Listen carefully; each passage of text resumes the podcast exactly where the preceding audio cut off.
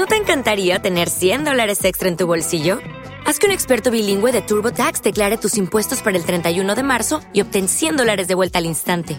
Porque no importa cuáles hayan sido tus logros del año pasado, TurboTax hace que cuenten. Obtén 100 dólares de vuelta y tus impuestos con 100% de precisión, solo con Intuit TurboTax. Debes declarar para el 31 de marzo. Crédito solo aplicable al costo de la presentación federal con TurboTax Full Service. Oferta sujeta a cambios o cancelación en cualquier momento. Este podcast forma parte de Evox Originals. Disfruta de este avance.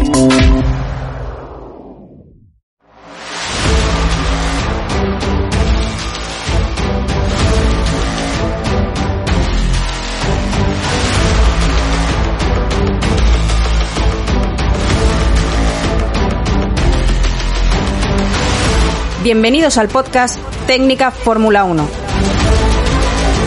Episodio número 565.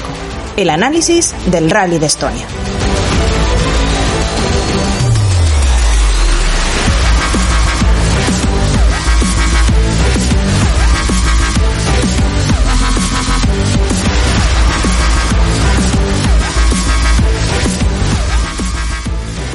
Bienvenidos al podcast Técnica Fórmula 1. Con todos vosotros, un día más, Raúl Molina.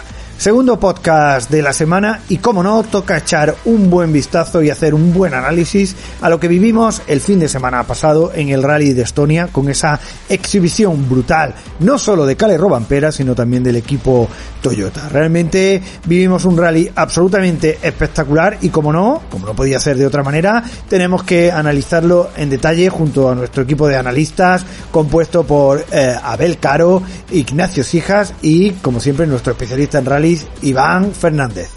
Bueno, y eh, por lo que respecta al Rally de Estonia, bueno, como decíamos eh, en la introducción del, primer podcast de esta semana, eh, bueno, hemos visto una actuación brutal de Robampera, pero al margen de esto hay muchísimas más cosas que destacar y muchísimas más cosas que analizar. Y vamos a, en primer, en primer lugar le voy a preguntar a Iván, eh, ¿qué te ha parecido este rally? ¿Cuáles son tus impresiones generales, Iván? Bueno, las impresiones es que tenemos un piloto claramente superior, o por lo menos un dúo claramente superior, o un trío si metemos al copiloto también, que debe estar ahí metido en la ecuación, obviamente, a Jones Haltunen tenemos al trío formado por Calero Ampera y Haltunen y el Toyota GR Yaris Rally 1 siendo claramente más competitivos que el resto. Esto quedó patente, especialmente además después de, ver la exhibición que vimos de Elfin Evans en la mañana del viernes. Fue uno de esos inicios que lo hablábamos en el previo, de que cuando un piloto se siente muy cómodo y que está enchufado en este tipo de rallies, es prácticamente imbatible, ¿no? Y lo vimos el año pasado con Elfin Evans en el rally de Finlandia, y parecía que, según lo que vimos los primeros tramos del viernes, parecía que podíamos tener a Gales en la misma en disposición de repetir aquella actuación que fue magnífica, la que hizo el año pasado en el Mil Lagos. Pero la verdad es que Cale Robampera estuvo espectacular, o sea, y encima fue rápido en todo tipo de condiciones, cuando los tramos estaban secos, cuando hizo aparición de lluvia, cuando después se formaron las roderas, eh, cuando se volvió a, a, ordenar, por así decirlo, el orden de salida, valga la redundancia, y ya ponerlo según la clasificación del, del día anterior y ya teníamos a Evans y a Pérez Robamperas partiendo de eh, posiciones muy parecidas, vimos que el, ritmo de, del finlandés fue espectacular y entonces le ves muy superior durante todo el rally, le ves muy superior a la hora de eh, la batalla mental que puedas tener contra tus rivales, porque evidentemente Otanak está disminuido en esa batalla mental porque el coche parece ser que el Hyundai no está a nivel de prestaciones y a nivel de fiabilidad que está el, Toyota, que creo que ha quedado bastante más, que patente, podríamos decirlo. Y en el caso del Finemans, yo creo que se ve un paso por detrás en cuanto a ritmo y a velocidad, y eso le afecta también anímicamente al piloto galés. Entonces, pues vemos un final así, cuando ya ves el domingo que prácticamente el fin tira la toalla desde el primer momento, porque no quiere repetir errores del pasado. En Suecia ya tuvo ese accidente en la, en la última etapa intentando dar caza a Calde Robampera y se quedó prácticamente sin nada. Entonces, no quieres repetir otra vez. Eh, ya decíamos en la previa que Evans es uno de esos pilotos exigidos mucho por llegar a, posiciones más arriba, ¿no? Por así decirlo, porque ha estado muy atrás en la clasificación general y la verdad es que necesitaba esos puntos para poder meterse en esa lucha por el podio. Se ha metido tercero, después de pasar en la clasificación general, pero se ha metido tercero de la, de la tabla de, del campeonato y la verdad es que la exhibición que dio Calero Ampera de nuevo en la Power Stage, una Power Stage muy muy complicada por las condiciones de lluvia, porque arreció justo después del paso de Andreas Mikkelsen, que era el primer piloto que salía en el orden. Recordemos que la Power Stage lo que suelen hacer es coger a los primeros clasificados de World Rally Championship 2, los lanzan primero, salen en el orden de salida de ese último tramo primeros, para también eliminar un poco ese factor de limpieza que puedan tener los, los World Rally Car y los, los Rally 1 en este caso, eh, cuando salen, para intentar igualar un poquito más la balanza y que no haya tanto desequilibrio, ¿no? sobre todo en los rallies de tierra, y permitir que todos los pilotos prioritarios de Rally 1 puedan pelear por los puntos de la Power Stage sin importar mucho en qué orden salen. Bueno, pues lanzan primero a los pilotos de World Rally Championship 2, salió Andreas Mikkelsen con el Skoda Fabia Rally 2, marcó el mejor tiempo y después prácticamente fue imposible bajarle de ese mejor tiempo, parecía que iba a ser un Rally 2 por primera vez en la historia que se iba a llevar los cinco puntos de la Power Stage absoluta. Y finalmente no fue así porque Evans marcó un muy buen ritmo, se lanzó a, por todas a conseguir esos cinco puntos, pero es que después Calero Ampera llegó como un ciclón. Justo después, recordemos además, la diferencia que te puedas encontrar en cuanto a mejora de la pista de un piloto a otro, ya no, no creo que sea tampoco excesiva y en condiciones de lluvia iguales incluso hasta menos.